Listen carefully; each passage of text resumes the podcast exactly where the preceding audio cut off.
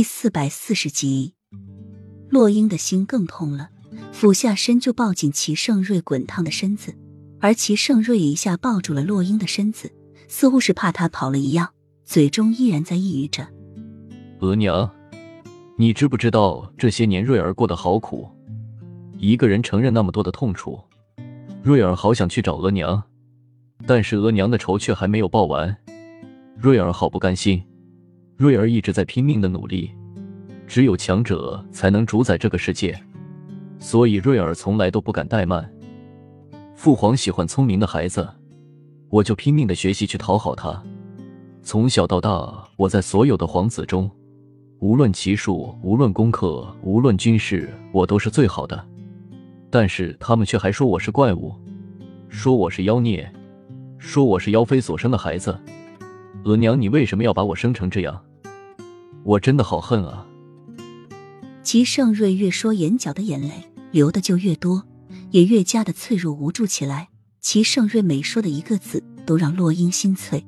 他的心里到底还藏着多少的事情？他外表看上去那么的坚强，但是内心却是如此的脆弱。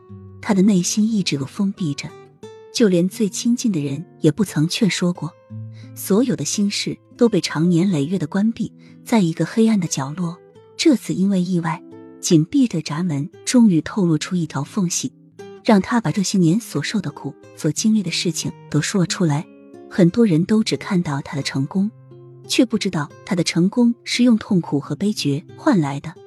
有谁知道他在童年的时候背负了多少人异样的眼光和嘲讽语气，坚强的生活下去，又是经历了怎样的痛苦？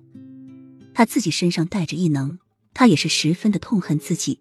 也是因为这个异能让他顷刻间失去一切。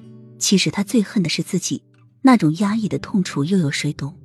可是他连想歇斯底里的喊叫一声都无法做出来，他只能将所有的一切都咽进肚子中，拼了命的往上爬，不停的爬，不敢休息，更不敢停留。